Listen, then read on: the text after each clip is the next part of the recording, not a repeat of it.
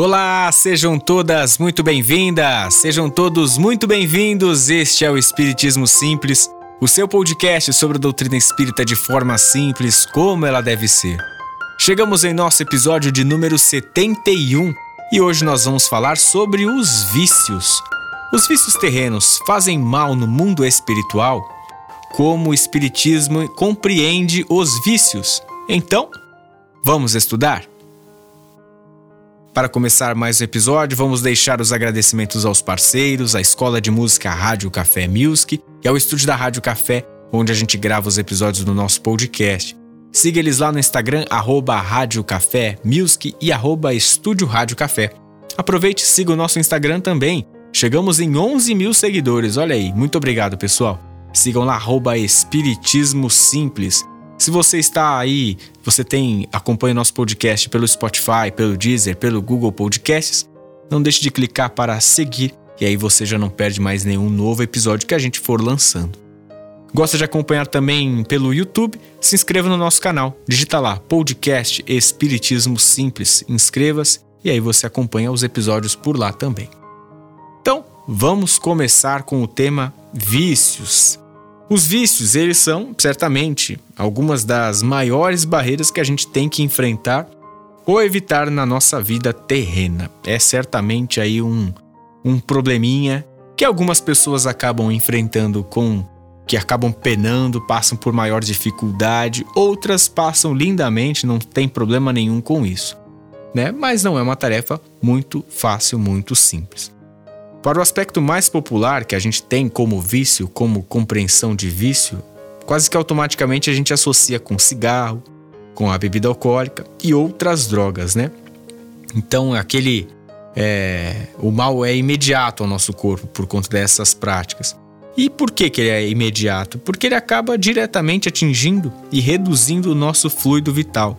O que, que seria o fluido vital, Bruno? Na forma prática e simples que eu costumo explicar, seria como se fosse, imagina no videogame, aquela barrinha de vida que a gente tem. A nossa quantidade de vida é praticamente o tempo que a gente tem como oportunidade nesta vida terrena. Quando a gente tem uma prática não equilibrada é, com esse tipo de coisa, e não só com a bebida, com o álcool, com tantas outras práticas, a alimentação não saudável também acaba interferindo nisso, reduz o nosso fluido vital, assim como outras práticas erradas. Então, é, o exemplo aqui que a gente traz, especificamente falando sobre vício, o cigarro, bebida alcoólica e outras dessas drogas, podem sim reduzir o nosso fluido vital, por isso que é um mal imediato. Mas o que eu mais quero trazer como a ideia central desse episódio é que o maior problema do vício ele está em seu controle. Então, quando a gente acaba agindo por impulso, né? Porque não pensamos exatamente naquilo que estamos fazendo. É um ato que independe da nossa vontade racional. Quando uma pessoa cria esse mau hábito compulsivo do cigarro, por exemplo, ela não pensa com clareza: ah, acho que eu vou fumar um cigarro agora. Ela tem essa vontade, né? Que não seria nem necessidade, mas ela tem essa vontade. Mas não é algo que ela pensa como se eu vou lá agora tomar um banho. Então, é, essa ação, ela se dá de forma involuntária e muitas das vezes sem controle. E em todas essas situações em que não há o controle, que a gente não está plenamente presente e não somos os senhores da nossa própria razão, é aí que mora o problema do vício. Voltando ao tópico, fazer algo sem o nosso controle, tal como um vício, ele pode se expandir para muitos outros aspectos que não apenas o cigarro, que não apenas a bebida. Falar mal dos outros sem controle é um vício. Cuidar da vida dos outros sem controle, sem reflexão, é um vício. Reclamar todos os dias da nossa vida, de que eu sou um pobre coitado, de que nada dá certo na minha vida, que eu não consigo um emprego, que eu não consigo uma situação melhor no meu trabalho, que o meu marido, que a minha esposa, não sei o que essa reclamação todos os dias, sem qualquer tipo de controle, sem qualquer reflexão do que você está reclamando, é também um vício. Um vício moral, mas é um vício. Alguém que vem fofocar com a gente e o primeiro movimento que a gente acaba fazendo, ficar botando lenha na fogueira e continuar esse papo, e puxa uma outra pessoa para fofocar, também tem uma, uma demonstração de um vício. Qual seria a diferença para, o consumo da bebida de uma forma compulsiva? Então, um traz um efeito físico e o outro moral.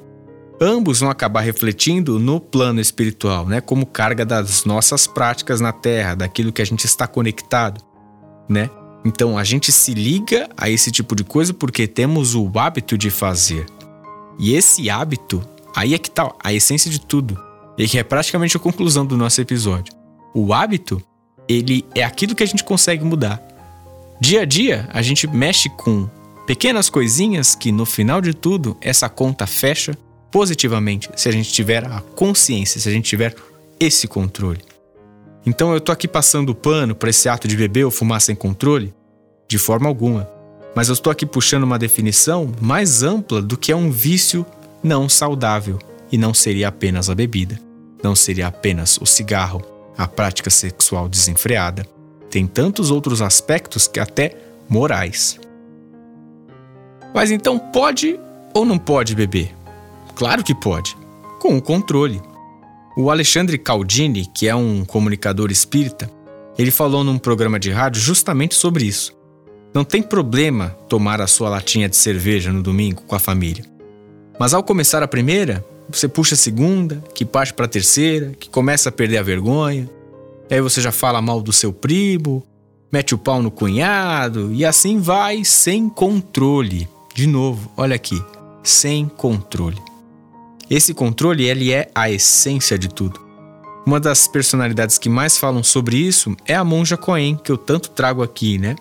Ela diz que uma das principais tarefas do Zen budismo é incentivar a prática desse momento presente. E o que, que é esse momento presente que eu acho tão importante para a gente trazer aqui também? Então, é ter a ciência, é ter o conhecimento, é ter o controle de sua vida a partir do agora. Não há nada tão importante do que o instante presente. Ela fala isso com frequência nos podcasts dela. Então, um exemplo é beber água e prestar atenção nessa água que entra, que vai descendo, vai entrando no nosso organismo. É respirar e sentir esse ar que enche os nossos pulmões. É ao caminhar e fazer atividade física, a gente sentir o nosso corpo, sentir os pés pisando assim, firmes no chão e não fazer tudo do modo automático. O que a gente faz? A gente toma banho pensando na próxima tarefa a ser feita. A gente escova os dentes de manhã e já vai ligando o notebook para trabalhar, se você trabalha no home, de home office. A gente toma o café da manhã com a TV ligada. A gente não vive com o controle do momento presente. E isso reflete em uma vida automatizada, que a longo prazo te acarreta em vícios, seja qual for ele. Tá aí uma dica para tomar o controle da sua própria vida e com coisinhas básicas, né? São pontos muito básicos. Faça esse exercício. É também um exercício de concentração e vale muito a tentativa. Quando a gente volta a trazer essa questão do vício, o Divaldo Franco ele, ele acaba comentando que esse vício ele é uma fuga de si próprio. É uma tentativa covarde de enfrentar os seus medos e fraquezas, né? Que acaba a gente tampando com esses vícios. O Divaldo, ele lembra que essas dificuldades que a gente enfrenta, esses medos e fraquezas, seriam balizas para a nossa prática saudável. Então, em vez de dar atenção a essas balizas, a esses pontos essenciais e tentar aprender ou superar com isso, a gente acaba escondendo esses problemas de nós mesmos. Por isso que ele até acaba comentando que a prática desse tipo de ação com o vício, mas é, no final de tudo que você fala, não, vou ali para eu me encontrar, né? Vou beber para eu me encontrar. Na verdade, você está mais é, se desencontrando, você está tampando, você está colocando uma é, um, como se fosse um tampo mesmo nos olhos para que você não enxergue problemas que estão diante dos seus olhos e que não estão sendo resolvidos da forma adequada. Então a gente encontra é, formas de escapar. Por isso que ele acaba colocando como uma fuga de nós mesmos. Como um último ponto, ele ainda cita que é, é essa questão da, do, da prática do vício tem uma maior tendência de comportamento das populações de megalópolis, né? então de grandes cidades, que estão muito conectadas, as pessoas estão muito conectadas desses lugares com os valores do ter e não do ser. Então é ter mais bens físicos, mais reconhecimento, mais olhares, mais fama. E na ânsia de não conseguir suprir todas as essas falsas necessidades, a gente desconta na prática do vício. E aí uma pergunta que é comum sobre a questão do vício, né? E a gente vê até lá no filme Nosso Lar com o André Luiz. Se você não assistiu ainda, por favor, assista. É, pessoalmente, para mim é o filme preferido da minha vida. É um filme de 2010, nacional do Wagner de Assis, que conta ali um resumo da obra é, Nosso Lar de André Luiz, né, psicografada pelo Chico. E ali mostra o André Luiz que ele é um caso clássico disso, por conta de uma vida regada à bebida alcoólica, à prática sexual desenfreada, ao fumo também, sem controle algum. E aí a gente tem ali uma pergunta que é comum sobre isso. O vício é um suicídio ou não? E aí, vou trazer aqui o Divaldo, ele mesmo vai acabar respondendo isso. A única forma de que dispomos é mostrar ao indivíduo que isso se trata de um suicídio direto. A questão é de tempo. O uso de quaisquer drogas sempre perturba a organização física e emocional do indivíduo. Mesmo no caso das drogas positivas, aquelas que são aplicadas para a saúde, não esquecermos das sequelas. Atendem uma área do organismo, mas perturbam a outra área. Mas que fazer? Controle mental. Estabelecer que o cérebro não é a causa do pensamento. A consciência não é cerebral, é transpessoal, é do espírito e é a consciência que dirige o indivíduo. Tá aí o que o Divaldo acaba nos colocando, então, como uma tarefa para até para esse controle, recomendações do próprio Divaldo, o apoio terapêutico, a boa prática e uma reprogramação do nosso pensar, que vai refletir no nosso agir. A gente só faz aquilo que a gente acaba pensando, né? A gente só faz de um modo adequado e consciente aquilo que a gente pensa. Então, é, a essência estaria é, na origem do nosso pensar, da nossa reflexão. E agora, eu falei da monja Coen, ela. Vou trazer ela também aqui para comentar um trechinho, né? Trazer aqui fica até engraçado, parece que é minha amiga. A monja Coen que ela vai trazendo as drogas e esses vícios como uma maneira de impedir esse processamento completo do nosso cérebro. E ela fala frases duras, como a monja Coen sempre costuma fazer. E é bem interessante. A coisa mais preciosa que temos é este cérebro, este computador de última geração, onde todos os equipamentos são cópias rudimentares da mente. E nós vamos intoxicá-la? Nós vamos tirá-la a capacidade de ver com clareza? Vamos embriagá-la? Por quê? Para quê? E isso é uma grande falácia. Nós achamos que estamos nos divertindo, mas ao mesmo tempo esse divertimento tem um custo muito alto. Você destrói células cerebrais que não são recuperáveis. Você impede sinapses neurais que acontecem com uma beleza tão linda se apenas você respirar conscientemente. Fazer um jejum de vez em quando Passar um dia todo em silêncio, em oração interna, sem falar.